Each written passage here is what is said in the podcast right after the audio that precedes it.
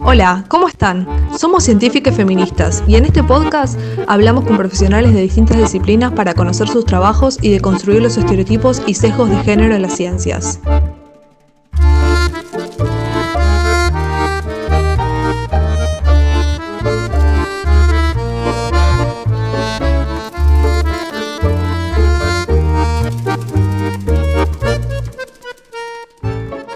En nuestra primera entrega charlamos con Irene Vera.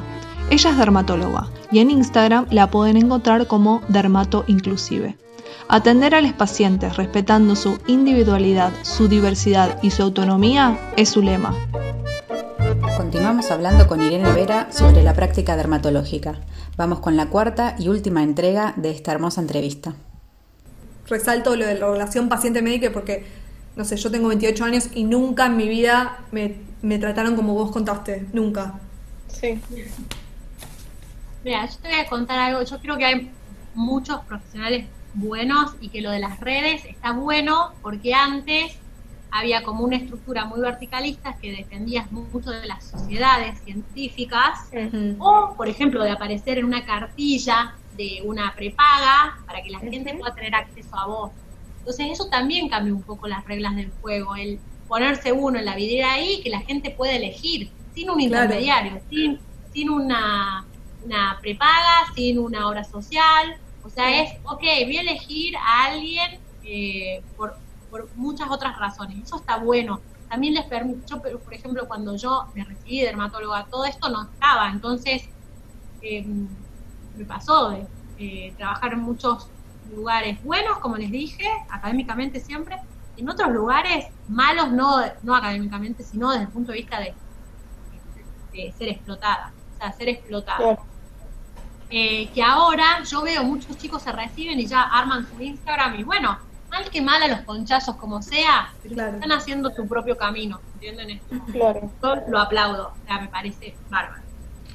Em, yo conozco varios profesionales que son así, o sea, la mayoría de la gente del hospital público, eh, donde yo me formé, que fue el Hospital Muñiz, tenía una gran conciencia social, una gran conciencia social, una gran eh, conciencia y valoración de la diversidad de género, de las disidencias sexuales, aún antes de que se empezara a hablar.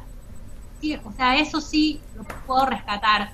Quizás no era algo sistemático en la carrera, en, el posgrado de dermatología, como algo sistemático desde las clases.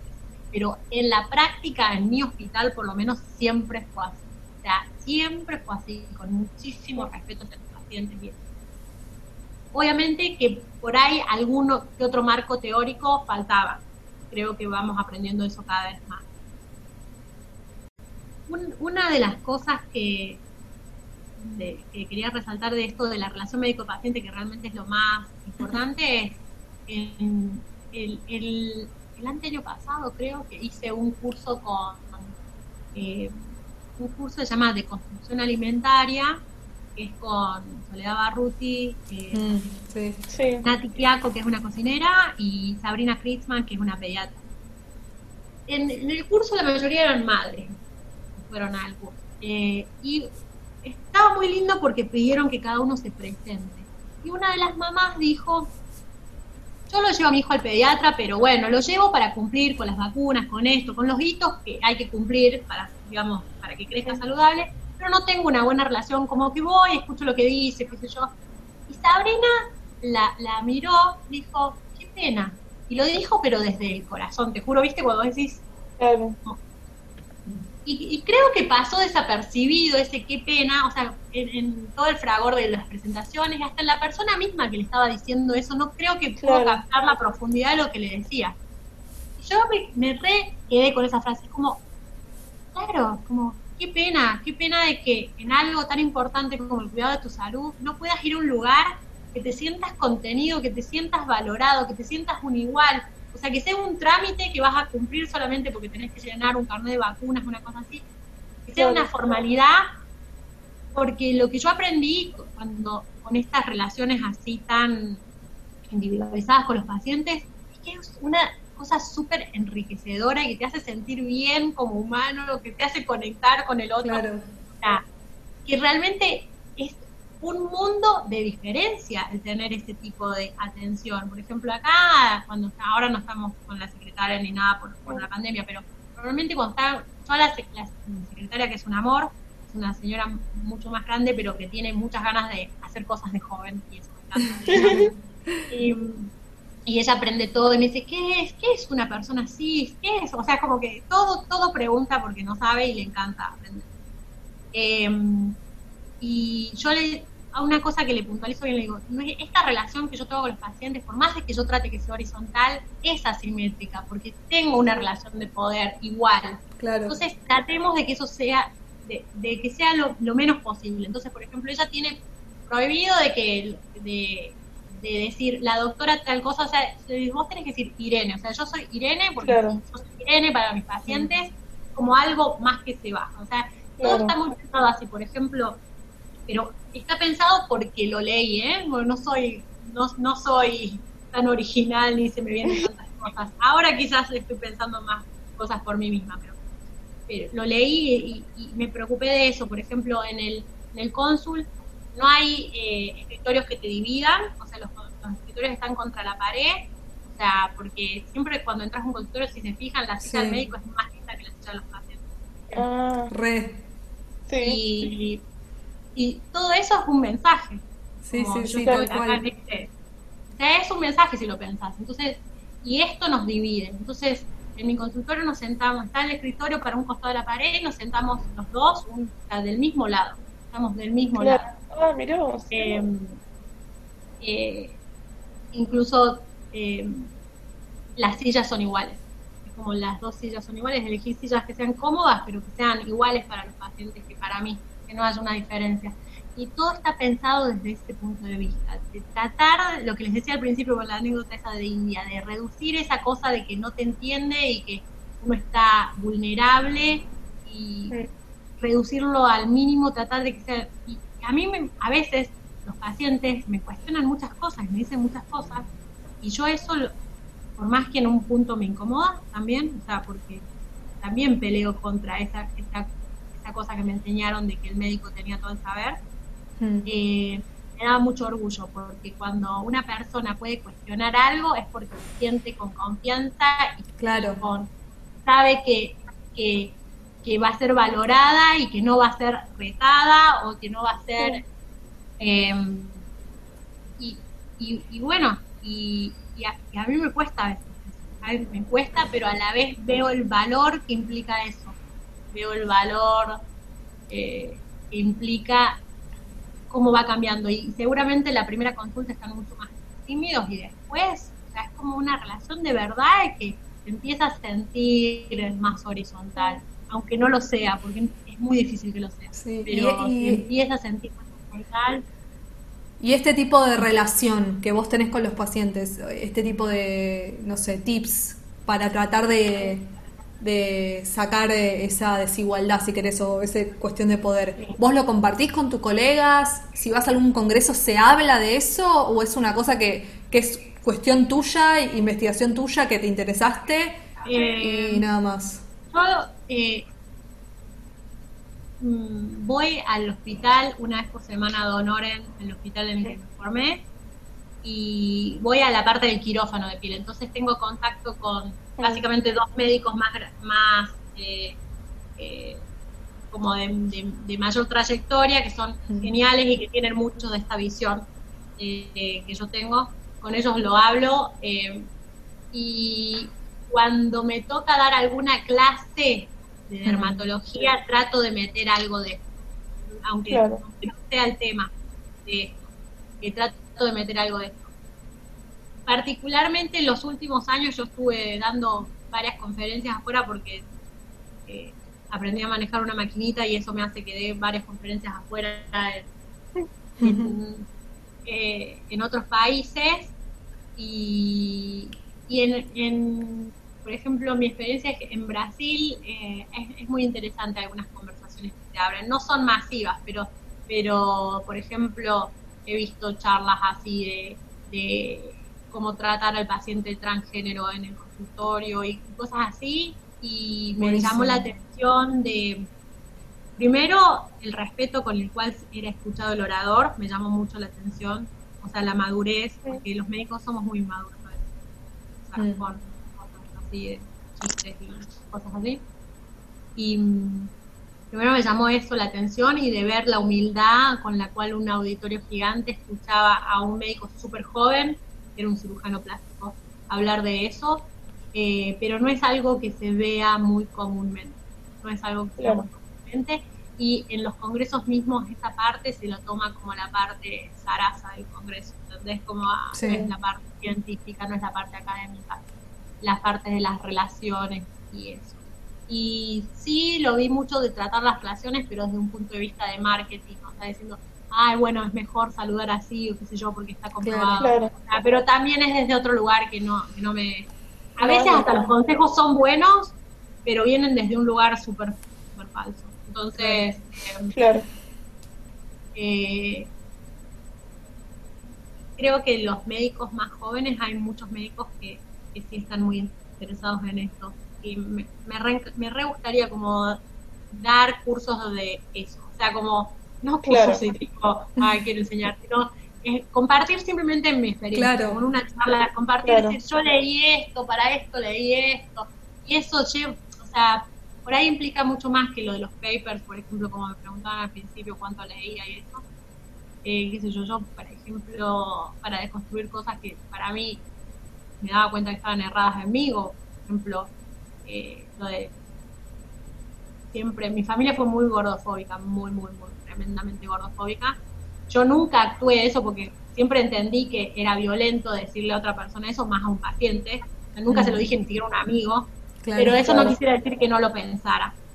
Mm. Entonces, y en un momento dije, che, esto es una cosa como re fea, que yo tengo. como así, esto es algo re feo, ¿cómo hago para cambiarlo? Y ahí empecé a leer un montón de cosas que no eran papers, que podría también buscar papers ahora que lo pienso, pero qué sé yo, empecé a leer muchos eh, activistas, body positive, por ejemplo, y eso después lo llevé a mi práctica. O sea, Claro. cuando empezás a deconstruir algo, que es lo que digo a veces, eh, te duele, porque poner ese espejo enfrente tuyo te duele. O sea, es un camino Arduo. que no lo quiere hacer cualquiera. Qué sé yo, por ejemplo, me acuerdo, les recomiendo una, una norteamericana que se llama Roxanne Gay, que es autora de un libro que se llama Mala Feminista.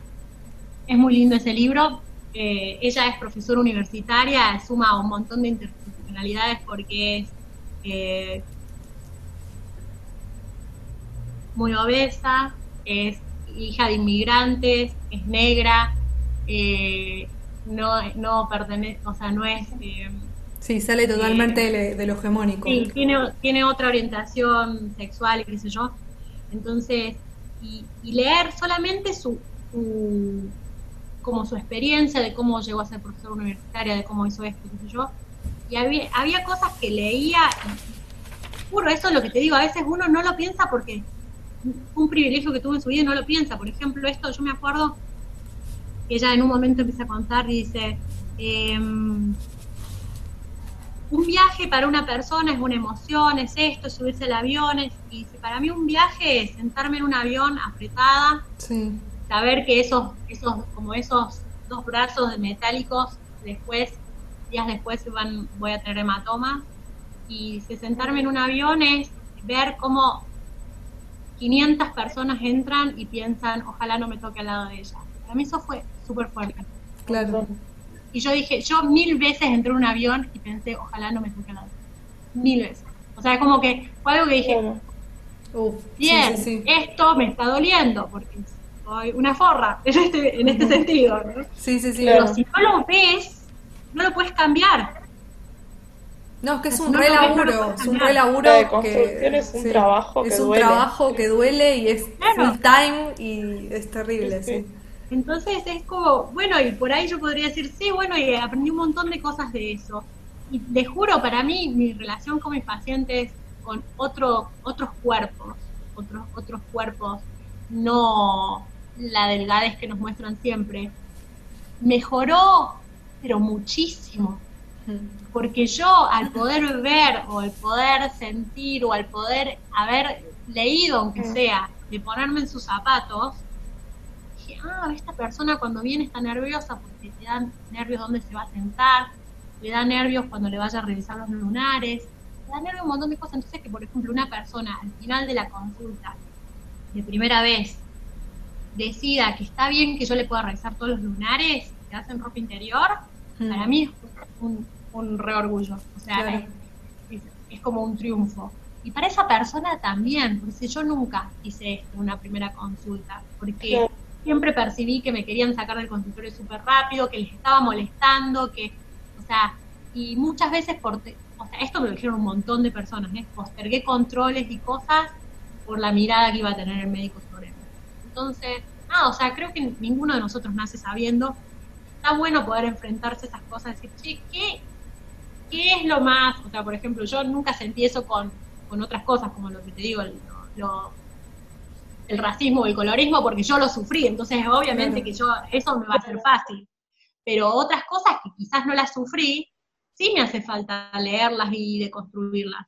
Así que, no sé, cuando empezás a ver eso, te das cuenta que la práctica realmente es súper enriquecedora y que lo que podés hacer con los pacientes, o sea, no sé, te va a dar como una satisfacción increíble. O sea, eh, entonces, nada, o sea, es- a veces me gustaría como contar esa experiencia para que otras Claro. personas puedan empezar a recorrer ese camino.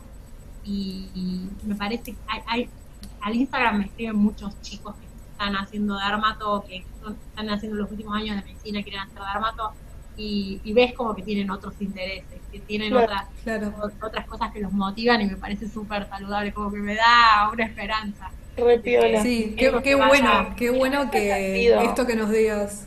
En ese sentido, ¿viste algún cambio que haya surgido a partir del feminismo en esta manera de encarar capaz propio las consultas? O sea, ¿tuvo algo que ver o fue algo que se dio paralelo? Y En mi capaz caso, vos decís. ¿Qué? o en, en el caso En el enfoque médico, capaz. Ah, yo creo que en mi caso, o sea, el feminismo, o sea, eh, adquirir un marco teórico, a mí me encanta estudiar, me encanta todo esto. O sea, que a mí dame libros y qué sé yo, y leo. Claro. Eh, mm, lo que me pasó es que me di cuenta que le ponía un nombre a algo que yo ya hacía. Claro. Eso es lo Claro. que me pasó. Y en pocos casos, eh, o sea, en, muchas, muchas cosas decir, ah, mira, esto yo lo hacía, pero no sabía que se llamaba así o que se denominaba así, o no sabía qué estructuras de opresión operaban, o eso.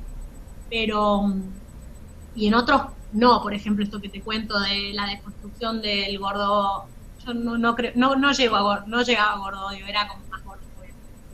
Eh, eh, en eso no, o sea, fue algo que el feminismo sí me ayudó a aprender directamente, algo que no lo tenía incorporado y que me ayudó a aprender.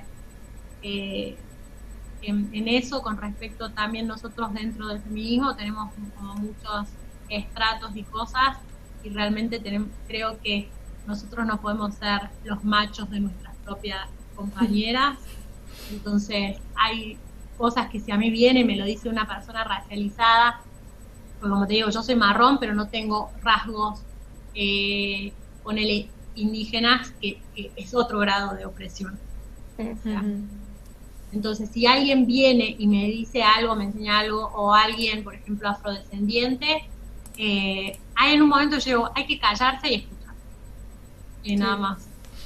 Y, y- y tratar de ver, bueno, che, ¿qué puedo hacer yo práctico con respecto a esto? Eh, hay alguien que sabe más que yo y empezar a leer de eso. O sea, empezar a, a leer de las propias voces que están hablando de eso. Así que yo, yo pienso que sí, como que el feminismo le puso nombre a cosas que ya hacía y además me enseñó otras cosas que no hacía, eh, realmente. Eh, Y yo creo que es algo que es un proceso de aprendizaje en todos los aspectos de, de la vida y, y en todos nos- nosotros también, ¿no? Eh, cualquier cosa que hagamos, estemos en física, dermatología. sí, totalmente. Sí. Totalmente. Em, pero bueno, nada, simplemente eso, agradecerte, Irene, porque la verdad fue increíble la, la charla, la, la disfrutamos un montón. Em, y no sé, chicas, si quieren decir algo más ustedes. Capaz si querés contanos las maneras de contactarte por si a alguien le interesa. Sí, que las dijiste al principio, pero si querés por las dudas repetir. Ah, Eh, Vos básicamente es hablando por el Instagram al DM. que Perfecto. A veces me despierto y tengo como 600 mensajes. wow, es un montón. Es como, ok. Nada, o sea, como, sí. Y a veces es difícil de balancear eso porque por ahora lo hago todo yo, entonces. eh, na- me- como- no, no quiero llegar a un punto de que no pueda hacer eso. Como que me daría nostalgia no poder leer Claro. cosas todas yo, entonces nada, o sea, en general la gente me, me escribe por, por DM y, y vemos ahora en tiempos de cuarentena, vemos si su consulta es apta online o no, o sea, hay algunas cosas, algunos motivos de consulta que no son, entonces eso lo tengo que preguntar y evaluar primero porque no quiero cobrar una consulta y después ver que no lo ayudó. O sea, prefiero... pre- y, y eso también tengo un trabajo, porque es como, ok, me contás de qué me vas a hablar y tengo que hacer como un triage antes Claro. Claro. que eso, eso cambió con, con la parte de, de la consulta online y, y la consulta presencial, porque antes a los pacientes cuando venían yo no les preguntaba el motivo de consulta, era lo que venía. Está. Sí. Entonces no tenía yo un trabajo previo antes. Claro. Eh, ahora tengo un trabajo previo que es evaluar si la consulta es apta online o no, para que el paciente no pague una cosa que después no le va a servir. Entonces Claro. agrega como otro trabajo más. Ahí tiene que mandar fotos, tiene que. Yo tengo que evaluar las fotos, ver si las saco bien. Claro. Pero, pero más allá de eso, o sea, es- se contactan así y algunos esperan varios días pobres hasta que puedo contestar. pero bueno, por ahora Bueno, perfecto. Entonces, claro, te, te limpiamos con, con tu Instagram, así la gente, por si quiere ponerse en contacto con vos, te, te habla Sí. por ahí. Sí, sí, sí.